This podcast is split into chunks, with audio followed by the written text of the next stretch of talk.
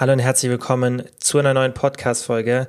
Bevor es losgeht, möchte ich dem Sponsor der aktuellen Podcast-Folge, der Coro Drogerie, danken. Wie ihr wisst, feiere ich die Produkte und das Konzept auch dahinter. Es gibt Sachen, die benutze ich mehrmals pro Woche, andere auch täglich. Zum Beispiel die Soja Crispies habe ich aktuell fast täglich in meiner Ernährung. Es gibt aber auch ganz, ganz viele andere coole Produkte, auch zum Beispiel die Cognac-Nudeln, die wir uns heute im Product Spotlight anschauen, könnt ihr dort kaufen. Also einfach mal vorbeischauen auf www.chorodrogerie.de Kilian 5 eingeben, dann spart ihr auch noch 5% und unterstützt den Podcast. Und jetzt geht's los mit der Folge. Kilians Brain Game Podcast.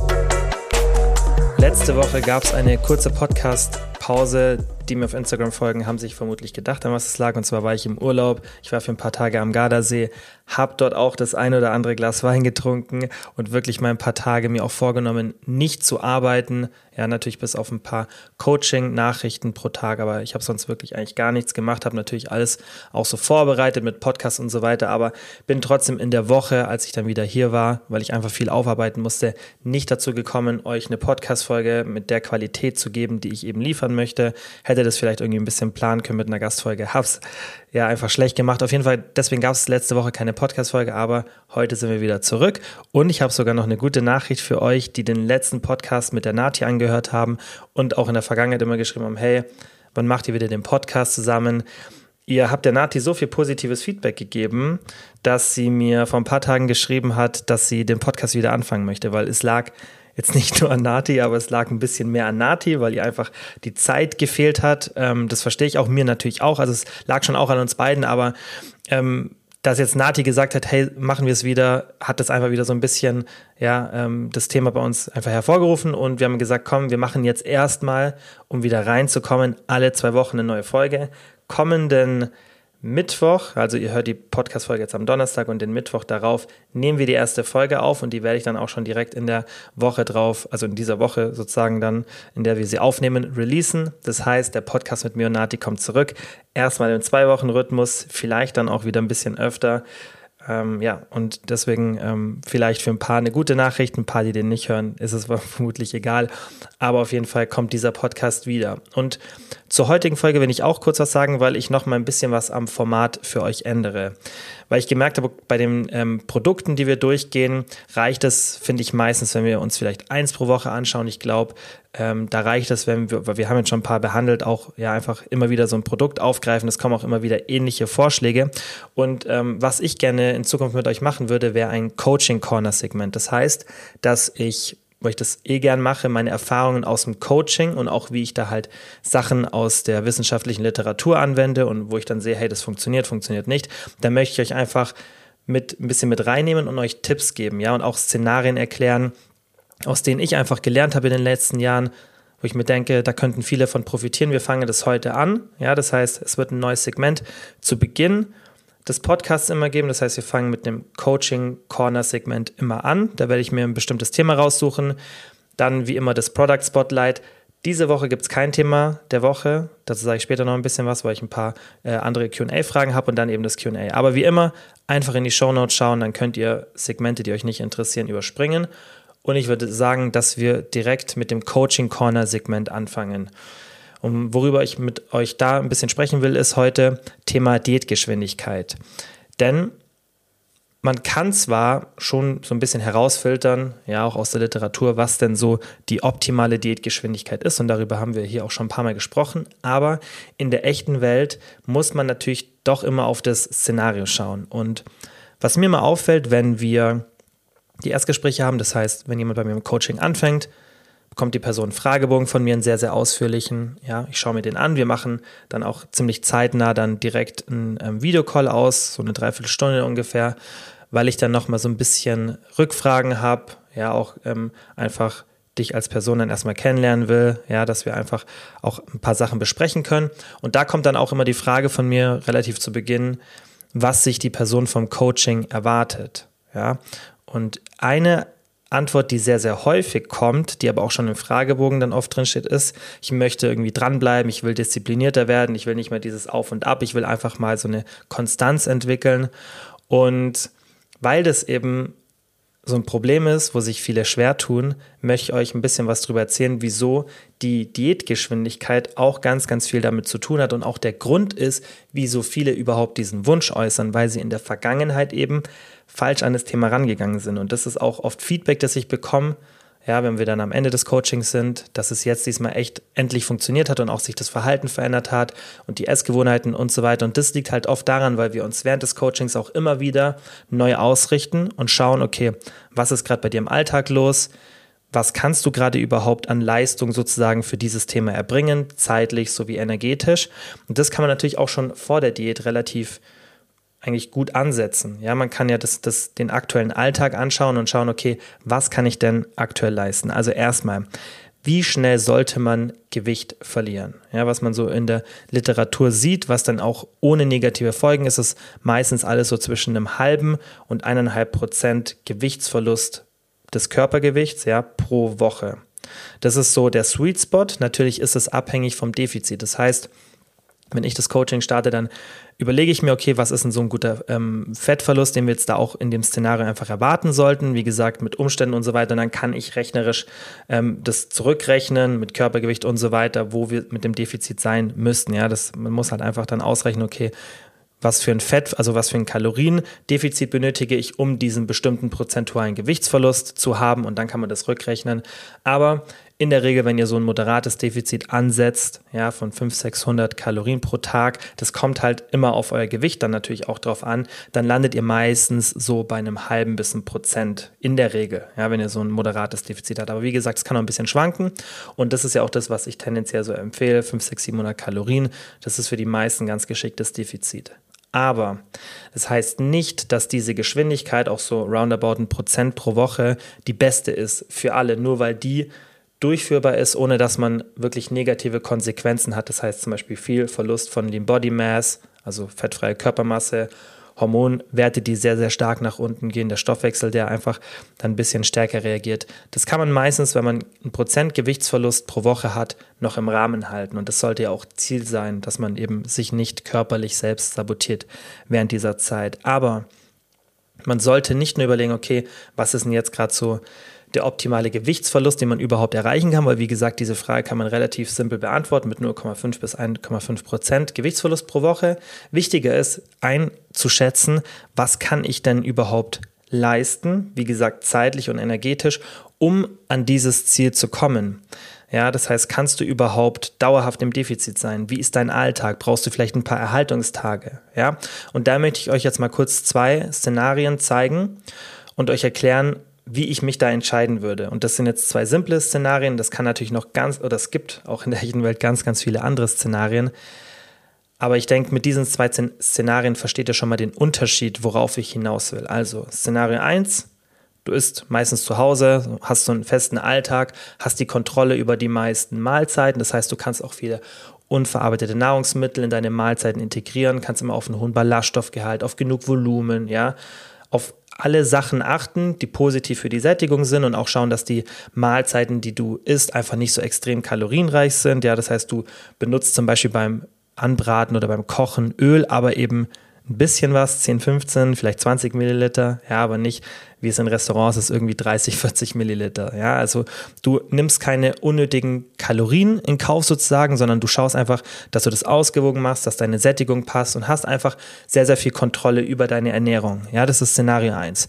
In dem Szenario würde ich sagen, okay, da ist ein moderates tägliches Defizit, natürlich auch auf den, den Wochenblick fokussiert. Ja, das heißt, es muss ja nicht jeden Tag gleich sein, aber einfach dass wir ein durchschnittlich moderates Defizit haben auf Wochenbasis, das ist ein sehr, sehr realistisches Szenario. Ja, und damit erreichen wir dann eben auch so dieses halbe bis ein Prozent, vielleicht auch manchmal ein bisschen mehr an Gewichtsverlust pro Woche. Wenn wir jetzt aber mal ein zweites Szenario anschauen, wo du vielleicht mehrmals pro Woche auswärts isst oder ein bis zweimal im Monat oder vielleicht sogar öfter feiern gehst, ja, oder vielleicht auch sehr wenig Kalorien verbrauchst, weil du einfach super wenig Alltagsaktivität hast, weil du vielleicht einen Job hast, der dich zehn Stunden von sieben morgens bis ja irgendwie fünf Uhr abends ich hoffe, das waren jetzt zehn Stunden, ja, ähm, natürlich Pause weggedacht, so, ja, ungefähr, einfach die eine lange Zeit an, an Schreibtisch fesselt und du kannst einfach wenig Alltagsaktivität haben, weil du vielleicht danach noch irgendeine andere Aktivität hast, ähm, die auch nicht, also eine Freizeitaktivität oder irgendwie noch was zu tun hast, was auch nicht mit Alltagsaktivität verbunden ist. Das heißt, du verbrauchst sehr wenig Kalorien, weil du vielleicht auch nicht so groß bist. Ja, das heißt, einfach ein Szenario, in dem du entweder wenig Kalorien verbrauchst oder Probleme hast, ja, ein moderates Defizit über die Woche einzuhalten, weil du vielleicht irgendwie oft auswärts essen geh gehst, ja, oder mehrmals pro Woche, ja, mehrmals pro Monat irgendwie Alkohol trinkst, feiern gehst und so weiter. Das heißt, im zweiten Szenario hast du einfach einen anderen Lifestyle, einen anderen Alltag. Und dann kann man natürlich theoretisch sagen, okay, ist mir egal, beide Szenarien kann man doch ein moderates Defizit machen. Und ich denke, in den meisten Coachings, auch so aus meiner Erfahrung, was mir Leute erzählen, die vielleicht aus einem anderen Coaching kommen, wird das dann auch so gemacht, so per Vorschlaghammer, hau drauf und ähm, ist egal, was ist, du musst es jetzt durchziehen. Aber ähm, was meine Auffassung ist und auch mein Grundsatz ist, dass eben eine Diät sich nicht so anfühlen sollte wie eine Diät. Das heißt, im ersten Szenario, in dem man komplett die Kontrolle über die Ernährung hat oder zum größten Teil eben, ja, an den meisten Tagen, in den meisten Situationen und einfach auch viel auf die Sättigung achten kann, da sollte sich auch mit einem moderaten Defizit, wenn man es ordentlich macht, mit der Lebensmittelauswahl, Mahlzeitenplanung und so weiter, die Diät trotzdem nicht so anfühlen wie eine Diät. Ja, das heißt, selbst mit einem normalen Defizit kriegt man das sehr, sehr gut hin. Im zweiten Szenario ist es schon sehr schwierig, dass man mit einem moderaten Defizit noch dieses Gefühl hat, eigentlich ist es gar keine Diät, ja, ich habe normale Hungerlevel, weil du wirst einfach viele Sachen essen, die nicht wirklich sättigend sind. Darauf läuft es im Endeffekt hinaus. Ja, es geht nicht mal so wirklich darum, dass du nicht genau weißt, wie viel Kalorien das sind, wenn du zum Beispiel auswärts essen gehst, weil das kann man relativ gut schätzen. Das kriegt man mit der Zeit ganz gut hin. Da gibt es ein paar Techniken.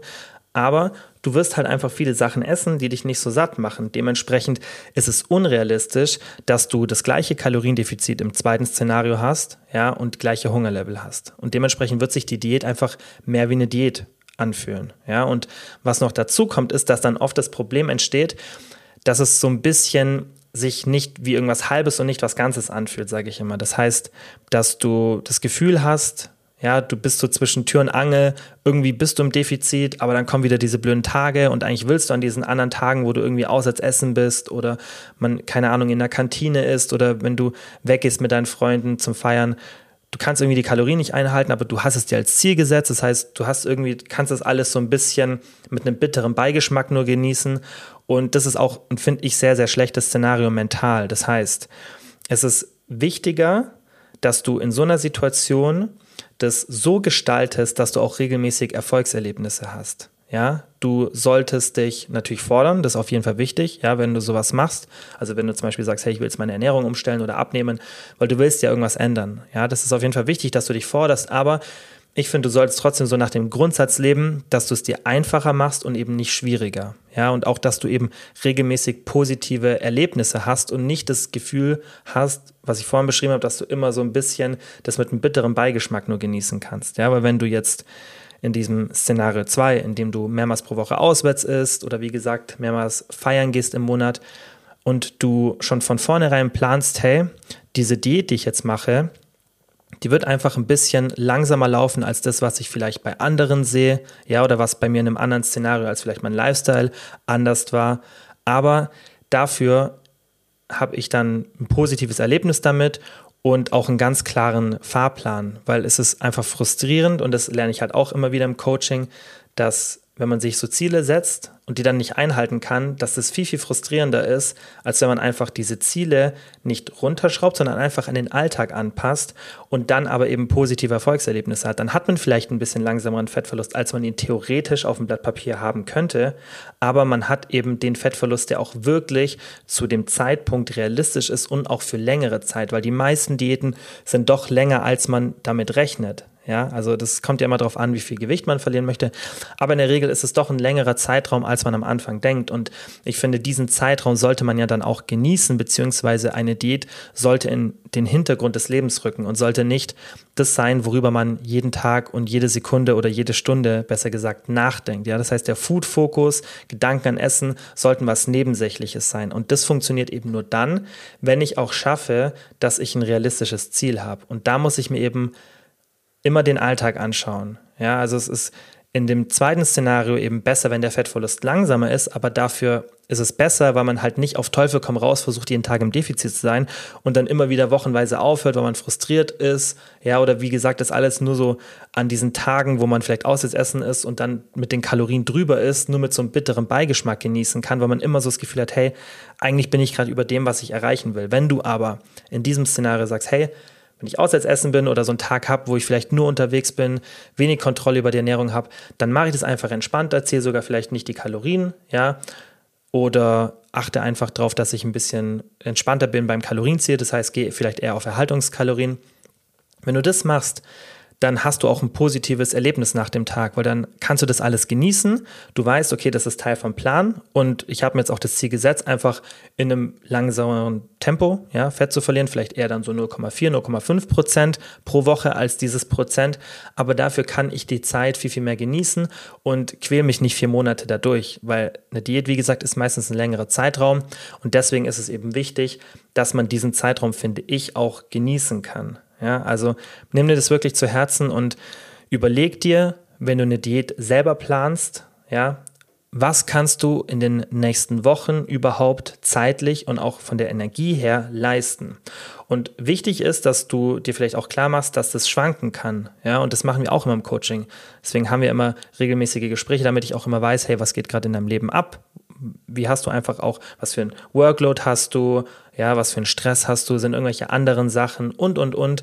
Da gibt es ja ganz viele und das kann sich ständig ändern. Und das ist bei mir auch im Leben so. Es gibt mal wieder Phasen, das habe ich euch auch erzählt, zum Beispiel jetzt habe ich wieder auch ein bisschen mehr Motivation gehabt, zum Beispiel fürs Training, mich da zu steigern, weil sowas spielt natürlich auch so ein bisschen eine Rolle, wie motiviert man ist, aber hauptsächlich ist da eher für mich der zeitliche Aufwand relevant. Ja, also den musst du einfach bei dir überprüfen und das kann sich ja auch ändern, weißt, du, weil vielleicht hast du eine Prüfungsphase, oder irgendwas anderes, wo du sagst, hey, jetzt in den nächsten vier Wochen, bald gebe ich irgendwie die Bachelorarbeit ab oder habe irgendeine wichtige Präsentation und da werde ich einfach wenig zu tun haben. Aber ich weiß, dass die zwei, drei Wochen danach wieder ein bisschen ruhiger werden und anstatt zu sagen, so, ich mache jetzt erst dieses Ereignis fertig, zum Beispiel ich schreibe jetzt erst die Bachelorarbeit fertig und nach diesen vier Wochen, dann fange ich aber an mit der Diät.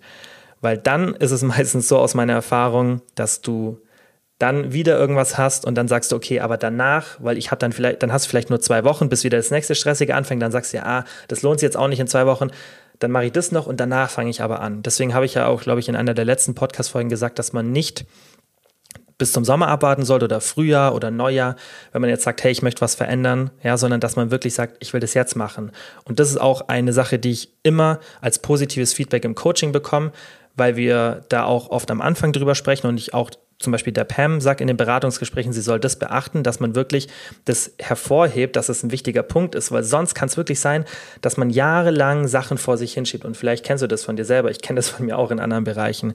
Und da muss man wirklich mal so diesen Wachklick manchmal kriegen, dass man merkt, hey stimmt, ich sollte jetzt anfangen, das zu verändern.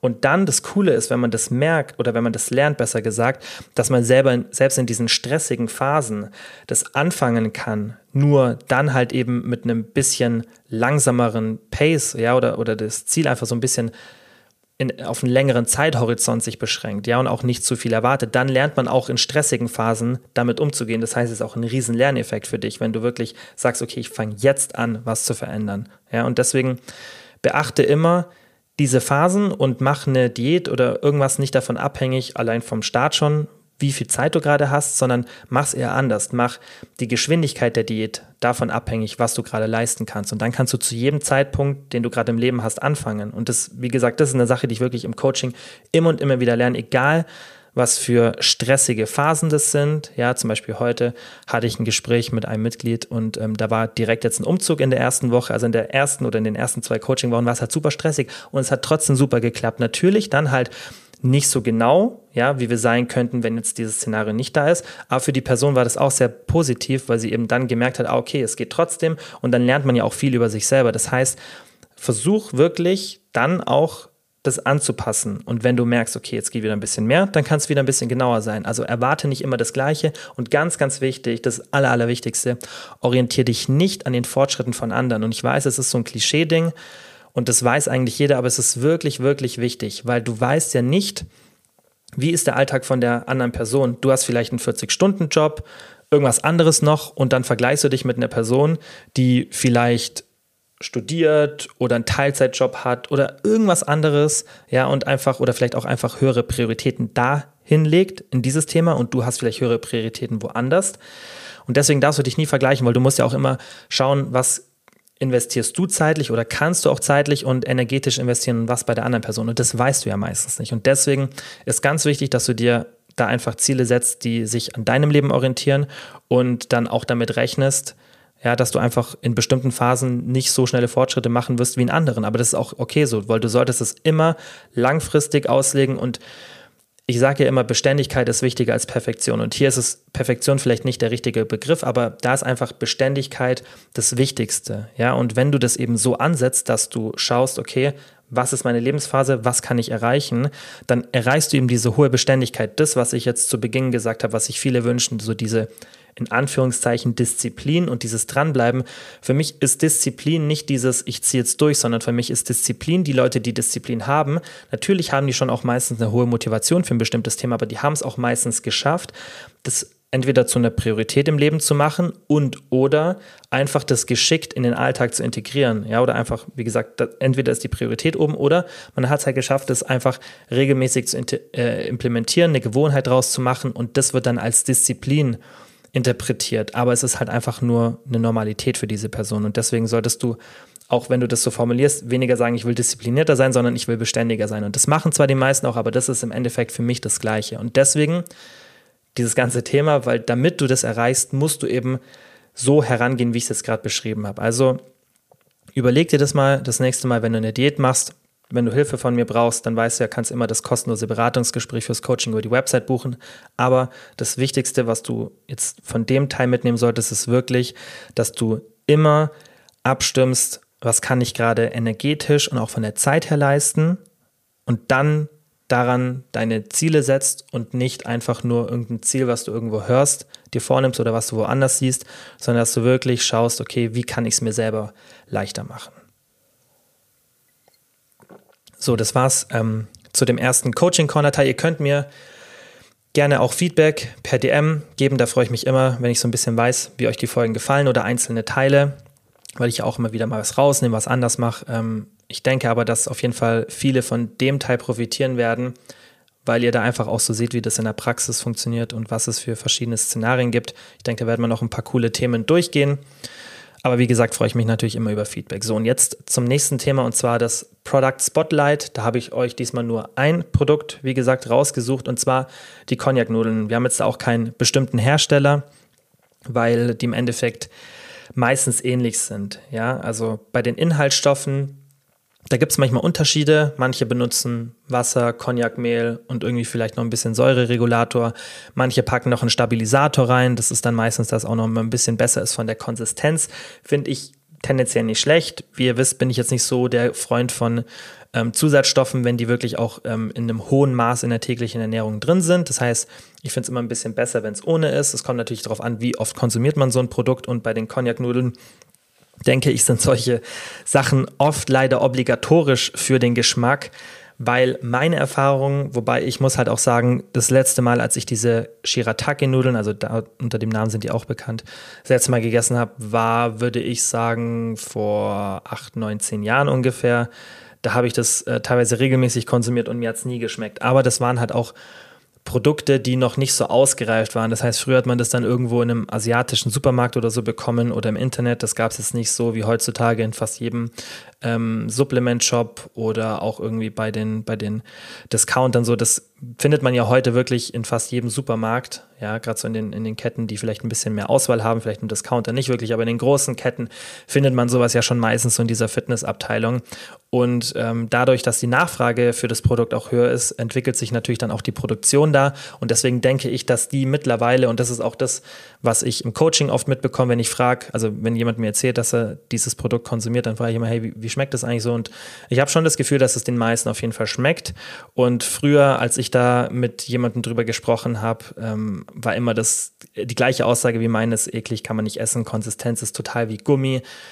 Und ich denke, das hat sich auf jeden Fall weiterentwickelt, kann ich nicht viel dazu sagen. Ja, aber das muss, denke ich, jeder auch für sich selber ausprobieren. Vielleicht probiere ich es in Zukunft irgendwann mal wieder, dass ich da auch ein bisschen ähm, mitsprechen kann. Aber man darf natürlich jetzt auch nicht so viel vom Geschmack erwarten, denn diese Cognac-Nudeln, wie die meisten vermutlich wissen, haben einfach kaum Kalorien. So um die 10 Kalorien pro 100 Gramm. Die bestehen im Endeffekt nur aus Ballaststoffen, die auf jeden Fall Kalorien liefern.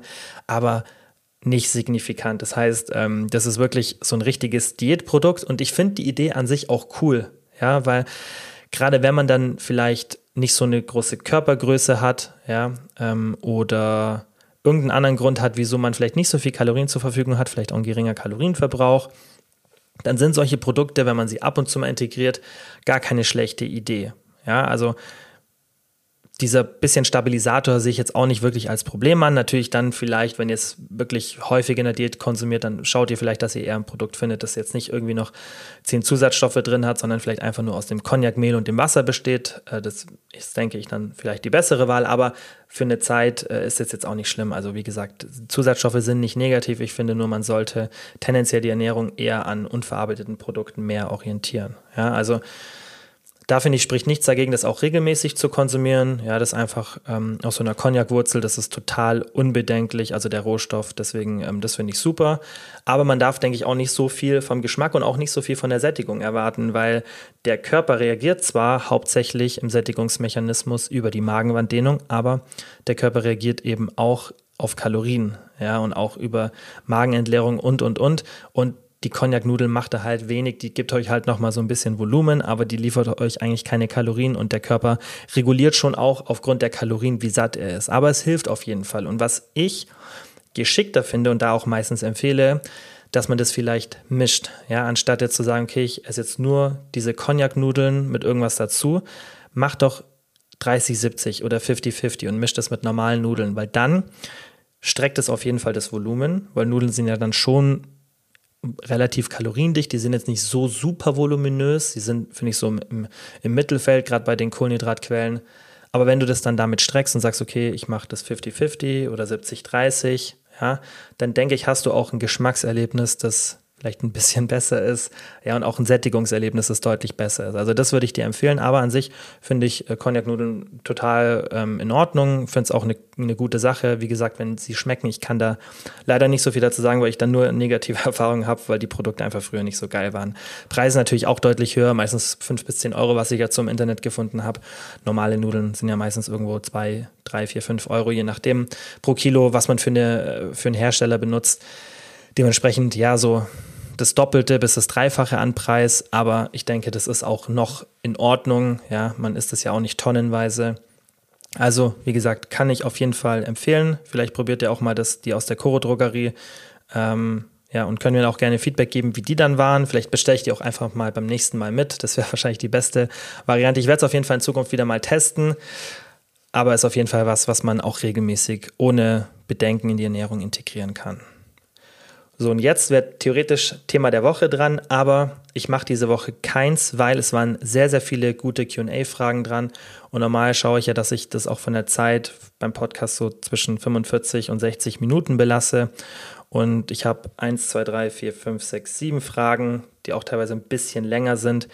Und damit wir da nicht komplett drüber hinausschießen, weil das Thema der Woche dauert ja dann doch meistens 20 Minuten, habe ich gesagt, okay, die Woche nehme ich es mal raus, mache ein bisschen längeren QA Dafür kommt es zu einem späteren Zeitpunkt auf jeden Fall wieder mit rein. Also Frage Nummer eins, die sicherlich viele betrifft, und zwar, ich snacke immer noch nachts, obwohl ich eigentlich satt bin vom Abendessen. Was kann ich dagegen machen? Also wir gehen jetzt mal bei diesem nächtlichen Snacken oder bei diesem, ja, also es ist als nächtliches Snacken beschrieben, wir gehen jetzt mal von spätabendlichem Snacken aus, weil dieses nachts aufwachen und dann was essen, das ist ein anderes Thema.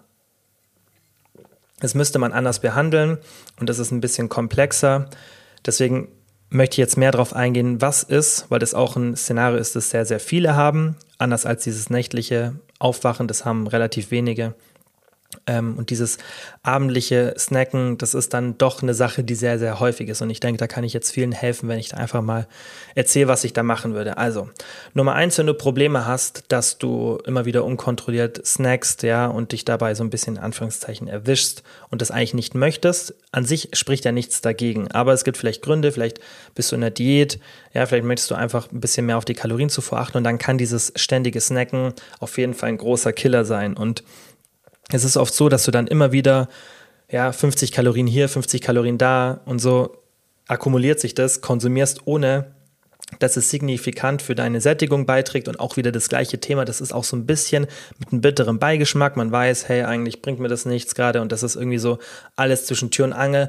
Und deswegen ist auf jeden Fall ist eine gute Idee, gerade während einer Diät, dass man sagt, hey, dieses, oder wenn man es auch das Gewicht halten möchte, dieses ständige Snacken, ich möchte es auf jeden Fall reduzieren und auch ein bisschen mehr unter Kontrolle haben. Das ist auf jeden Fall wichtig. Und es ist halt einfach so, dass dieses Snacken zu einer positiven Belohnung führt. Ja, weil gerade die Sachen, die man dann isst, bei manchen ist es irgendwie ein Löffel aus einem Nutella-Glas oder Nussmus oder eine Hand Chips, ist egal, was ist, aber meistens sind es ja eher kaloriendichte Sachen. Es ist jetzt ja nicht so, dass man da irgendwie Obst oder Gemüse snackt. Und das ist einfach ein Belohnungsmechanismus. Das kann aufgrund von Langeweile oder Gefühlskompensation entstehen.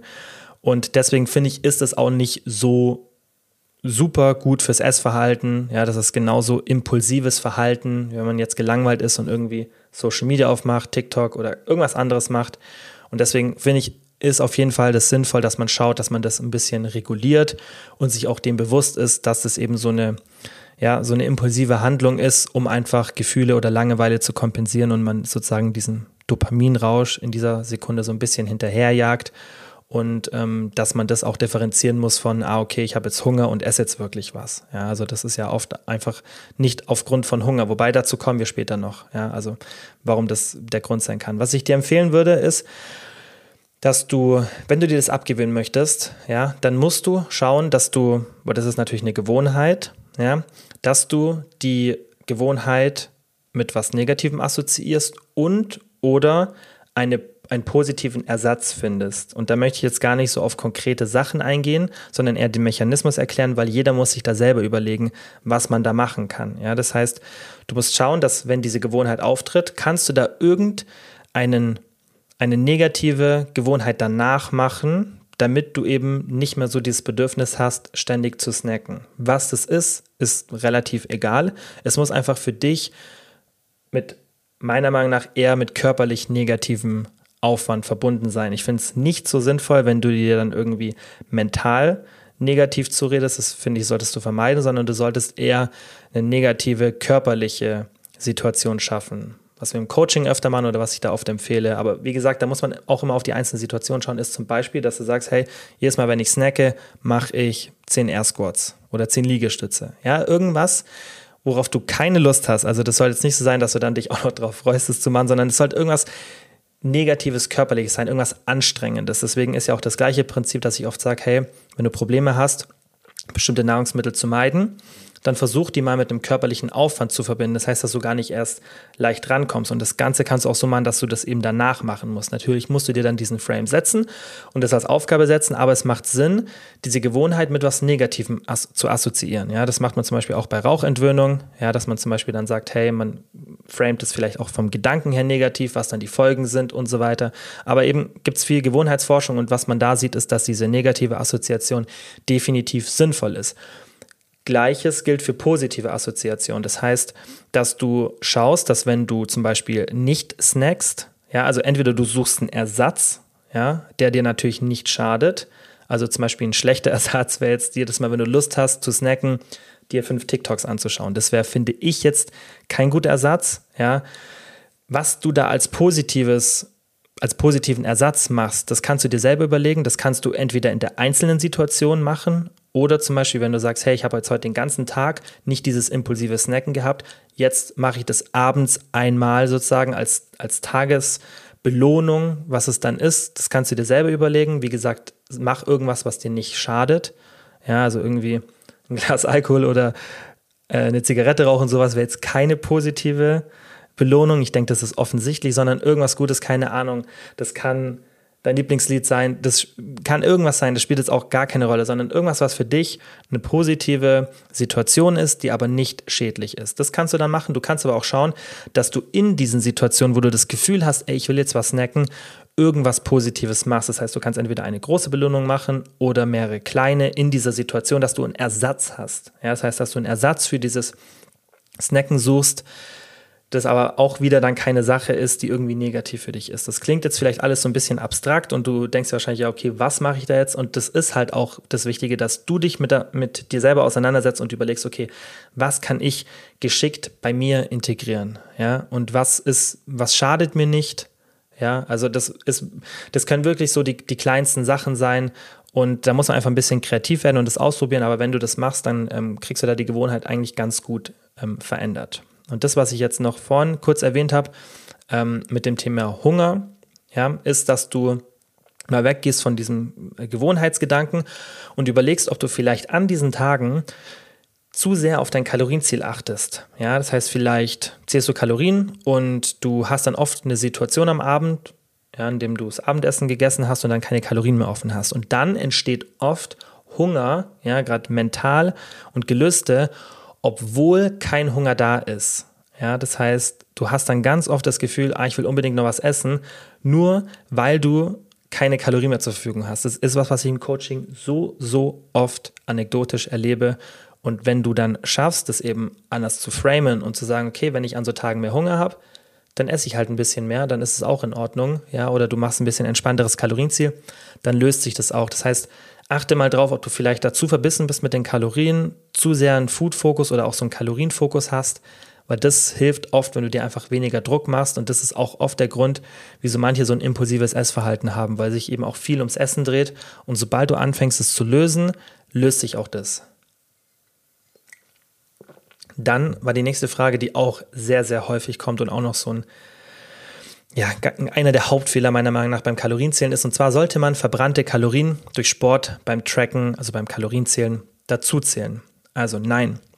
Wenn du, und das ist eigentlich immer in der Regel so, wenn du bei der ersten Kalorienberechnung, also bei deiner Kalorienbedarfsberechnung, wie viel Kalorien du brauchst pro Tag, ja, wenn da der Sport berücksichtigt wird, und das wird fast immer gemacht, dann macht es ja keinen Sinn, ja, weil du rechnest ja, dann wird ein Defizit vielleicht von einem Kalorienrechner, von der App irgendwas ausgerechnet. Dann macht es ja keinen Sinn, wenn du dann Sport machst, das wieder draufzuziehen, ja, draufzupacken auf das, was du sozusagen essen kannst, weil dann hast du ja diese Komponente, die du vorher bei der Berechnung benutzt hast, komplett rausgenommen, ja. Und das Lustige ist, dass diese Kalorienzähler-Apps das oft machen, obwohl sie auch bei der Berechnung den Sport mit einbeziehen. Es wäre eine korrekte Situation, wenn man sagt, okay, ich nehme den Sport nicht rein, aber es, es, nimmt jeder den Sport mit rein und danach soll man ihn wieder essen. Also das macht wenig Sinn. Das macht höchstens dann Sinn, wenn dein Sport sich deutlich erhöht, ja, und du nicht mehr ins Kaloriendefizit möchtest als zu Beginn, dass du diese extra Kalorien isst, aber die beim Sport verbrannten Kalorien wieder zu sich zu nehmen, macht in einem Szenario, wo ich ein Defizit erreichen möchte, gar keinen Sinn. Wenn du natürlich deine, dein Gewicht halten möchtest und eine Berechnung hast ohne Sport, klar, dann könntest du sagen, okay, ich schaue jeden Tag, wie viel Kalorien verbrenne ich beim Sport und dann packe ich das auf meine Ernährung drauf. Finde ich super kompliziert, äh, würde ich auch nicht empfehlen, aber dann okay. Aber ansonsten würde ich niemals die verbrannten Kalorien dazuziehen, weil sonst machst du dein Kaloriendefizit kleiner, ja, weil Sport ist einfach eine große Komponente vom Stoffwechsel. Und äh, wenn du zum Beispiel ein 500 Kaloriendefizit hast, ja, und dann auf einmal diese beim sportverbrannten Kalorien vielleicht 150 oder 200 wieder draufpackst, dann machst du dein Defizit kleiner, obwohl du es ja eigentlich nicht vorhattest. Ja, und deswegen beachte immer, dass bei dieser ersten Berechnung auch der Sport berücksichtigt wird und deswegen sollte man den nicht zu sich nehmen, sonst kompensiert man das, ja, was deinen Kalorienverbrauch größer gemacht hat, komplett. Ja, also das macht wenig Sinn. Nächste Frage war, ich habe ein zu hohes Trainingspensum, weil mir Restdays schwerfallen. Wie sollte ich vorgehen? Also erstmal ist da wichtig, wenn du Probleme hast, dass du Restdays hast, dann solltest du dich natürlich fragen, wieso ist das der Fall? Machst du dir irgendwie Druck? Hast du irgendwie das Gefühl, dass ähm, du sofort Muskeln verlierst oder sofort Fett aufbaust, wenn du weniger Kalorien verbrauchst? Und wenn das der Fall ist, ähm, dann solltest du dich erstmal auf das Thema fokussieren und erstmal schauen, wie du das ändern kannst, weil das ist auf jeden Fall nicht gut für dein eigenes Körperbild und für dein eigenes Selbstbildnis, wenn du den Sport dann nur deshalb machst. Ja, wenn du jetzt aber das Gefühl hast, dass du einfach mit Sport ein besseres Lebensgefühl hast und das so zu deinem Alltag gehört, dann ist natürlich ein anderes Thema. Und das ist bei mir zum Beispiel gerade so. Also ich habe aktuell fast ja fast keine Rest Days. Ja, bei Frauen habe ich ja oft schon gesagt, würde ich das egal wie viel Spaß dir Sport macht, in den meisten Fällen nicht empfehlen. Da würde ich hier sagen, mach zumindest einen Rest Day oder dann wirklich zwei Tage, wo du ganz, ganz entspannten Sport machst. Ja, bei Männern, da ist es oft hormonell nicht so ein Problem. Das heißt, man kann da ein bisschen mehr machen. Ähm, es kommt natürlich auch mal die Frage darauf an, wie erfahren bist du, wie gut kannst du deinen Körper auch interpretieren.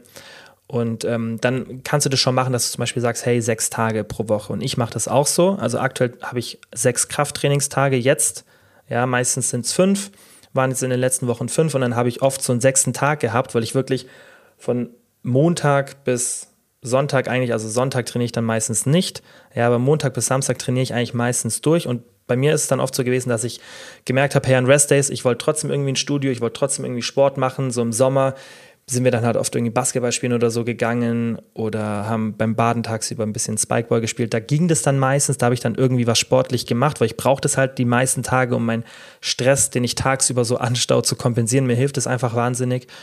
Und Jetzt habe ich das natürlich nicht mehr so. Ich gehe am Sonntag jetzt meistens ähm, ein bisschen Fußball spielen, zwei, drei Stunden, aber halt von Montag bis Samstag nicht. Und da habe ich keinen anderen Sport und dann muss ich jetzt irgendeine, also ich muss irgendeinen Sport machen, auch jetzt, wenn ich mit dem Podcast fertig bin. Sonst bin ich so gestresst den ganzen Abend und ich muss es einfach kompensieren. Ich muss nichts Intensives machen und was ich halt gemerkt habe in den letzten Wochen, ich hatte immer fünf feste Einheiten und habe zusätzlich dann noch so eine Freestyle entspannte Einheit gemacht und weil ich jetzt gemerkt habe, hey, ich mache das wirklich konstant, dass ich sechsmal die Woche trainieren will, ja, zumeist in den meisten Wochen, habe ich jetzt mein Volumen, das davor auf erst auf vier Tagen war, habe ich jetzt auf erst dann auf fünf Tage vor kurzem gepackt und jetzt splitte ich es auf sechs Tage. Das heißt, ich habe nicht irgendwas an meinem Trainingsplan verändert, sondern davor hatte ich einfach vier Trainingstage pro Woche. Dann habe ich das verteilt auf den fünften Tag und was ich jetzt gemacht habe, ich habe es jetzt gesplittet auf sechs Tage und das würde ich dir auch empfehlen. Anstatt nochmal mehr zu machen, mach doch die einzelnen Einheiten kürzer und dann kannst du zum Beispiel, und das werde ich jetzt auch so machen, wenn ich wirklich kurze Workouts mache, und ich sage, hey, das war mir jetzt irgendwie ein bisschen zu wenig, weil manche dauern wirklich dann nur 40, 45 Minuten, wenn ich mich nicht irgendwie unterhalte im Gym, ja, dann mache ich halt noch 15, 20 Minuten Cardio danach oder irgendwas anderes. Das kann aber auch dann locker. Also ich würde dir empfehlen, wenn du wirklich so ein hohes Trainingspensum möchtest, dann schraub wirklich das Volumen an den einzelnen Tagen runter und verteile das einfach ein bisschen. Dann ist es auch nicht so schlimm, ja, aber was du nicht machen solltest, ist nochmal einen Tag draufpacken mit noch mehr Volumen, ja, oder auch wenn du ein bestimmtes Volumen hast, fünf Tage vielleicht und du willst jetzt noch einen sechsten oder siebten Tag trainieren, da zwei leichte Tage zu machen, würde ich auch nicht machen. Ich würde es eher dann so ein bisschen verteilen. Dann war die nächste Frage und zwar, sollte man Hip Thrusts frei an der Langhantel oder eher an der Multipresse machen. Ja, so Multipresse ist diese Smith-Maschine. Einfach, das ist so eine geführte Stange für die, die es nicht kennen. Und bei Hip Thrust ist es ziemlich egal, weil die Widerstandskurve ist da gleich bei den Übungen. Das heißt, wenn du es mit der Langhantel machst, dann hast du auch einen ziemlich vertikalen Bewegungsablauf. Die Stange meistens gerade nach oben, gerade nach unten. Natürlich ist da schon so ein bisschen so eine, so eine schräge ähm, Widerstandskurve, also nicht Widerstandskurve, so eine schräge ähm, Belastungslinie meistens da bei den Hip Thrusts mit der Langhantel, aber da der Weg jetzt auch meistens nicht so extrem lang ist, ja, und das jetzt auch keine so eine super komplexe Übung ist, finde ich, dass man das auf jeden Fall auch sehr, sehr gut an der Multipresse machen kann. Das kann auch am Anfang helfen, so ein bisschen leichter das Setup zu finden, auch weniger sich auf Stabilieren, Stabilieren, Stabilisieren zu konzentrieren, ja, und einfach ein bisschen mehr auf die Kontraktion. Also ich finde beide Varianten super und ich denke, gerade vom Setup ist für die meisten im Gym tatsächlich sogar die Multipresse oder die Maschine ein bisschen sinnvoller. Deswegen habe ich es auch ganz, ganz oft im Coaching, in den Trainingsplänen eher die, die Maschine drin, weil einfach dieser Setup an der Langhantel ist ja meistens doch, ähm, kommt immer darauf an, was für ein Gym man hat, aber für die meisten ein bisschen komplexer. Da muss man sich irgendeine Bank suchen, dann hat man das Gefühl, man ist zehn Leuten so im Weg. Deswegen finde ich, muss man an sowas ja auch denken. Also ich strukturiere tatsächlich auch meinen Trainingsplan je nachdem, wie mein Gym ist. Ja, das heißt, wenn ich jetzt auch im Gym merke, okay, irgendeine Übung ist ständig besetzt oder irgendeine Übung kann ich da nicht so gut machen oder die Maschine ist blöd so, dann versuche ich das nicht auf Teufel komm raus zu machen, sondern dann schaue ich, okay, wie kann ich da ein bisschen drum herum arbeiten, kann ich irgendwas anderes machen, so.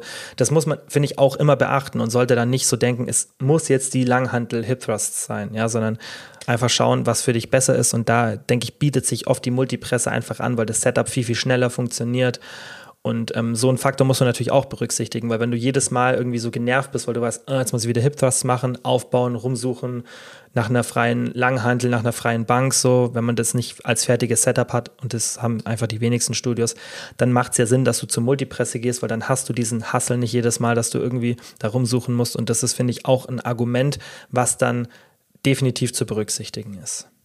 Nächste Frage war, wie sieht dein großes Frühstück in der Regel aus, von dem du immer erzählst? Also kurz Kontext für die, die vielleicht nicht jede ähm, Podcast-Folge hören. Und zwar habe ich die, oder habe ich es bei mir so gestaltet und ich finde es auch bei den meisten sinnvoll, dass man sagt, okay, ich habe ein großes Frühstück und ein großes Abendessen. Das sind so meine zwei Eckpunkte der Ernährung.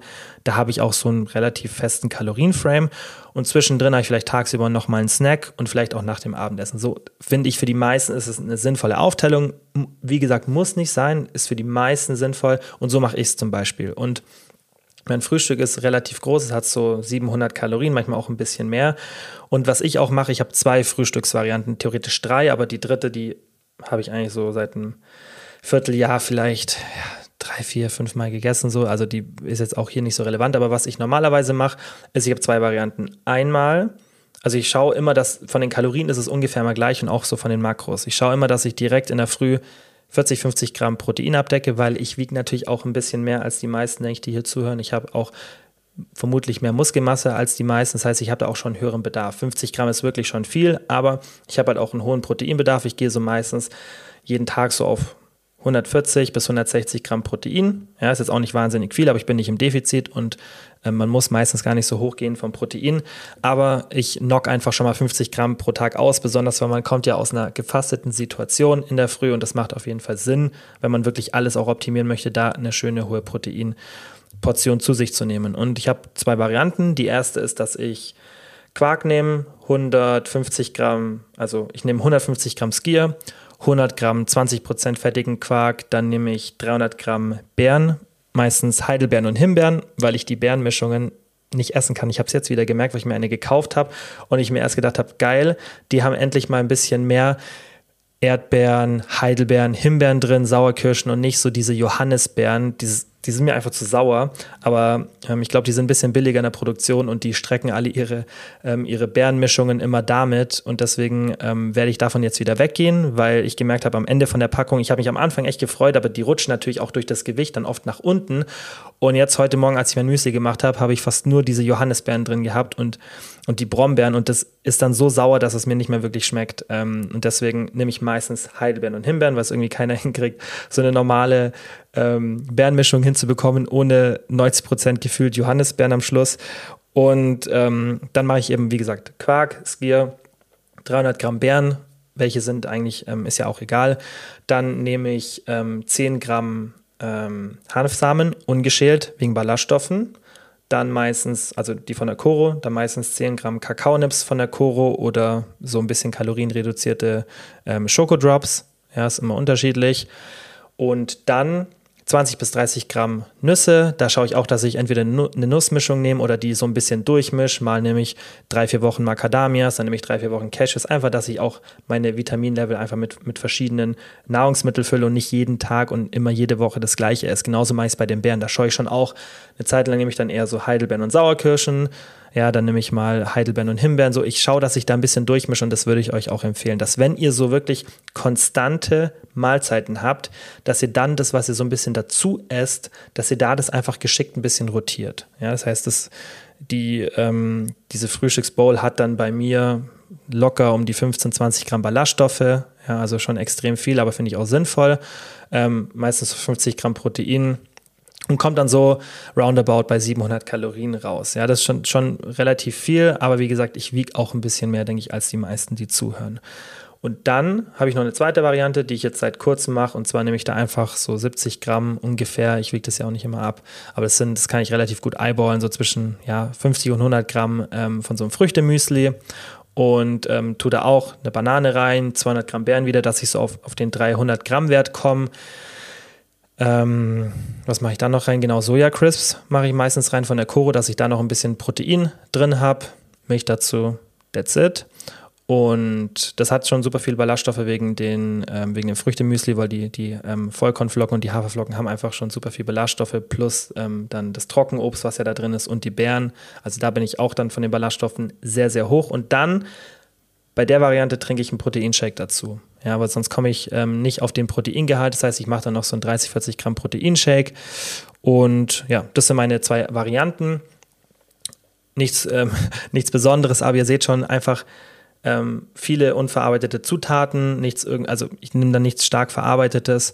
Ähm, ich achte wirklich auf einen hohen Ballaststoffgehalt. Ähm, die zweite Variante ist vom Fettgehalt deutlich geringer als die erste Variante, ist aber nicht bewusst so, sondern einfach, weil es von der Zusammensetzung einfach so ein bisschen besser passt. Manchmal tue ich da aber auch noch Nüsse rein. Und ja, viel Protein, viele Ballaststoffe, viele Vitamine und that's it. Ja. Vielleicht, ähm, wenn ihr das nachmacht, dann einfach ein bisschen an den, an den Mengen rumschrauben, weil ich denke, dass es für die meisten doch eine relativ große Portion ist und auch, ja, wenn man einen geringeren Kalorienverbrauch hat, meiner ist jetzt auch nicht so super hoch, der ist so bei 2500 Kalorien maximal an den meisten Tagen, ähm, dann ist es trotzdem, wenn ihr irgendwie 1800, 1900, 2000 Kalorien verbraucht, ja doch ein bisschen viel. Nächste Frage war, welchen Podcast hörst du persönlich gerne? Tatsächlich zurzeit extrem wenig. Also mein Podcast-Konsum ist in den letzten Monaten so krass nach unten gegangen, ähm, weil ich irgendwie jetzt mehr Zeit so, also keine Ahnung, wenn ich zum Beispiel ins Gym laufe, da habe ich oft gar nichts an oder nur Musik, um auch so ein bisschen nachzudenken. Auch tagsüber versuche ich das nicht so oft nebendran laufen zu lassen, auch wirklich bewusst. Deswegen habe ich eigentlich so Podcasts wirklich ganz wenig. Ich höre meistens, wenn ich, wenn ich was höre, so auch ein bisschen zum Abschalten. Natürlich habe ich so ein paar Info-Podcasts, aber leider erzählen die halt auch relativ selten irgendwas, was ich noch nicht weiß. Also das soll jetzt nicht blöd klingen, aber in, aus meinem Bereich gibt es dann halt wirklich wenige Podcasts, die so in die Tiefe gehen. Das sind dann eher so einzelne, die ich mir rauspicke. Aber ich habe jetzt nicht so einen Standard-Podcast, die irgendwie viel erzählen von dem, was ich noch nicht selber, also wenn ich jetzt fachlich von meinem Gebiet spreche, was ich noch nicht weiß. Das habe ich damit gemeint. Es gibt natürlich ganz, ganz viele Podcasts, die ganz, ganz viel erzählen, wo, was ich nicht weiß, aber aktuell konsumiere ich da ehrlich gesagt gar nicht so viel. Und wenn, dann sind es so einzelne Themen, die mich interessieren. Das war, wie gesagt, nur jetzt auf meinen Bereich bezogen. Was ich tatsächlich ganz oft höre zurzeit, ist der der 50 plus 2 Podcast, der sagt wahrscheinlich 99 Prozent, die hier zuhören, nichts. Das ist ein Fußball-Podcast und ähm, das ist jetzt auch nicht so dieser typische ähm, Bier-Fußball-Podcast, wo es wirklich so um dieses, ja, also Fußball wird, glaube ich, oft so, gerade gesellschaftlich bei uns, mit was, mit so einem Stereotypen voll negativ assoziiert. Aber warum ich den Podcast geil finde, erstens sind die Jungs super sympathisch und ähm, was cool ist, dass es auch viel Taktik und auch Daten getrieben und das finde ich halt super spannend. Also ich schaue auch tatsächlich gerade relativ viel Fußball, aber nicht,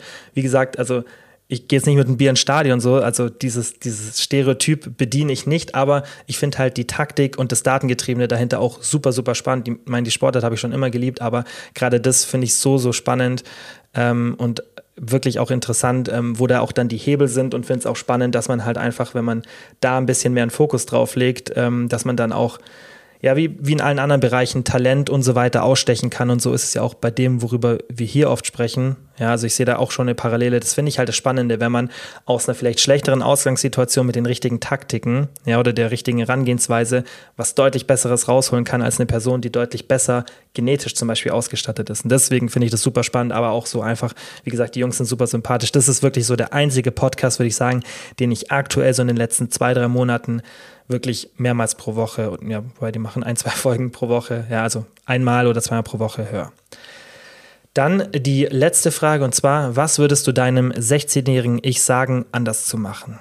Also, ich will das jetzt mal beziehen auf Ernährung und Training, weil alles andere ist jetzt für den Podcast nicht so passend. Das kann man vielleicht mal dann in dem Podcast mit mir und Nati, ähm, mit Nati und mir ähm, behandeln. Aber ich beziehe es mal auf Ernährung und Training und versuche es jetzt auch nicht so lang zu halten, weil ich ja schon mit Luki ganz, ganz am Anfang vom Podcast mal Folgen über diese Trainingsfehler und so weiter ausführlich gemacht habe. Aber um das zusammenzufassen, wenn es um beide Themen geht, würde ich ähm, meinem 16-jährigen Ich sagen, sei einfach ein bisschen beständiger und konzentriere dich auf die Basics. Ich war zwar immer oder habe versucht, beständig zu sein, aber wie viele andere, das war ja auch der Grund, wieso ich damals Profit gegründet habe, das ist ja schon alles ewig her. Aber das war damals wirklich der Grund, wieso ich das erste Unternehmen in dem Bereich gegründet habe, weil ich selber diese Frustration gekannt habe von, es gibt tausend Informationen und damals war das ja noch viel, viel harmloser als heute. Damals gab es ja nur Foren und das war es eigentlich so. Es gab nicht mehr irgendwelche Facebook-Gruppen oder so, so. Es gab wirklich nur Foren, wo ich mich da informiert habe. Und da war das so schwer für mich, weil ich ja auch erst am Anfang von dem Thema war, herauszufiltern, was ist jetzt richtig, was ist falsch. Alle begründen es irgendwie mit Studien, weil da habe ich dann schon gemerkt, okay, die, die gut argumentieren, sind dann auch meistens die, die nicht sagen, hey, mein Kumpel hat das gemacht und ich habe das gemacht und deswegen funktioniert es, sondern ich habe auch da relativ früh gemerkt, ah, okay, ich finde es ein bisschen aussagekräftiger, wenn jemand das belegen kann, aber da waren eben auch viele Leute, die Sachen, wie heutzutage auch nochmal, ähm, mit Daten belegen, die einfach aus dem Kontext rausgezogen sind oder nicht korrekt sind oder überinterpretiert werden das konnte ich aber damals noch gar nicht merken. Das heißt, wenn jemand dann irgendwas mit einer Studie oder irgendwas anderem begründet hat, dann habe ich dem sofort geglaubt, aber dann hat der Nächste wieder das erzählt. Und dann gab es tausende Bücher, die habe ich alle gehabt und ähm, tausende Artikel und ähm, dann mal so ein YouTube-Video und dann so ein YouTube-Video und ich wusste gar nicht, was soll ich jetzt machen. Habe tausend Sachen hin und her geswitcht habe ja auch schon die wildesten Sachen dann so ausprobiert. Ähm, ich weiß noch, ich habe eine Zeit lang mit einem Kumpel immer das Training nach 45 Minuten aufgehört, weil dann die Wachstumshormone sinken und dann funktioniert es nicht mehr so. Das war damals die Theorie. Also wir haben wirklich dann aufgehört zu trainieren. Ich habe immer ähm, ein Sixpack ähm, Traubensaft im Auto gehabt, weil es dann das Kreatin schneller aufnimmt und das Glykogen schneller aufgefüllt wird und und und. Das heißt, ich habe diese ganzen Sachen durchgemacht, alle Sachen, die ich gelesen hatte, die in der Theorie dann auch immer so ein bisschen eine Daseinsberechtigung hatten. Das heißt, ich habe wirklich so viel Müll rumprobiert und auf Kleinigkeiten geachtet und damit gehofft, dass ich dann endlich Fortschritte mache, ja, oder irgendwelche Supplemente ausprobiert, Krealkalin und und und, anstatt einfach mal auf die Basics zu achten, einfach mal zu schauen, okay, wie kriege ich eine Beständigkeit hin, wie kriege ich eine Beständigkeit im Training hin, wie kann ich mich einfach auch, wie kann ich simpel und kraftsteigernd trainieren? Das wäre eben auch eine Empfehlung. Und wie kann ich nicht ständig meinen Trainingsplan und die Übungen wechseln auf der Suche nach dem perfekten Trainingssystem und auch dem Ganzen einfach ein bisschen Zeit geben. Ja, weil man kann auch nicht erwarten, dass von heute auf morgen alles passiert. Es ist aber tatsächlich so, dass wenn man ordentlich trainiert, gerade im ersten Jahr einfach 50 bis 70 Prozent der Fortschritte macht. Das ist ja das Geile an dem Sport. Also man kann ja theoretisch, wenn man wirklich alles richtig von Anfang an macht, ja, im ersten Jahr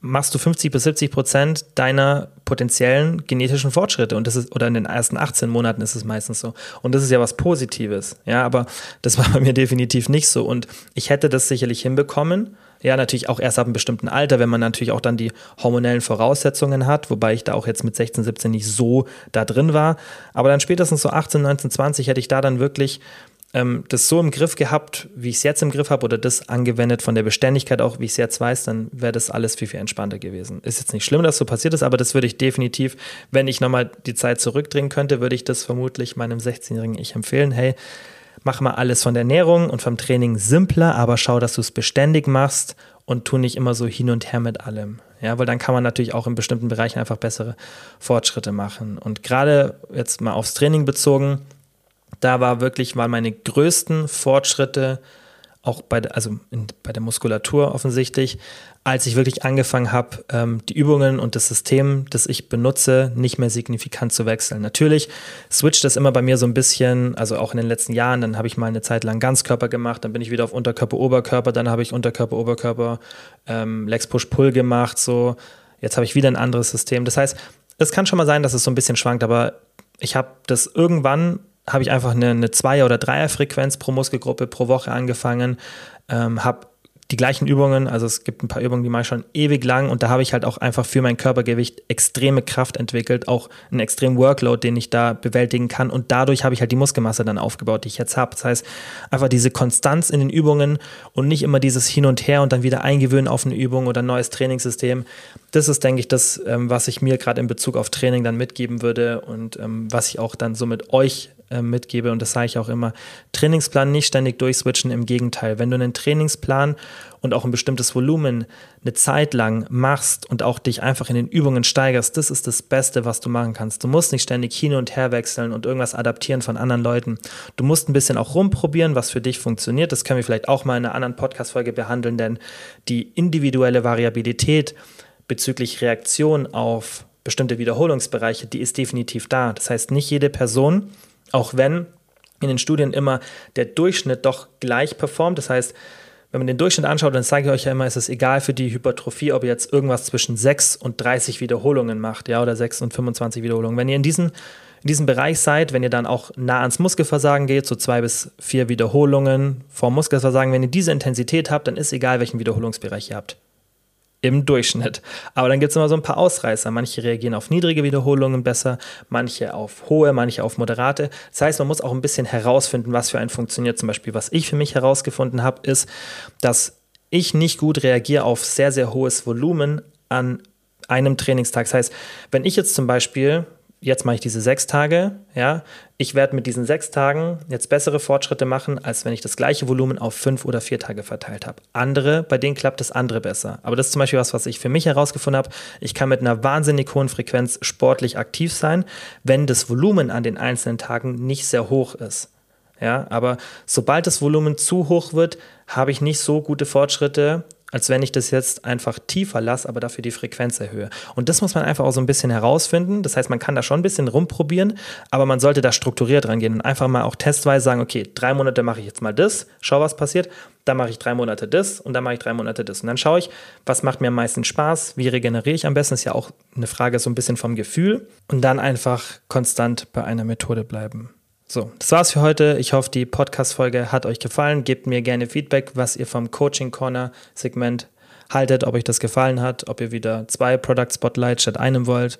Und natürlich freue ich mich auch immer, wenn ihr die, den Podcast in eurer App bewertet und natürlich auch mit Freunden, Familienmitgliedern und und und teilt, damit der Podcast einfach wachsen kann. Wie immer, vielen, vielen Dank fürs Zuhören und bis zum nächsten Mal. Ciao.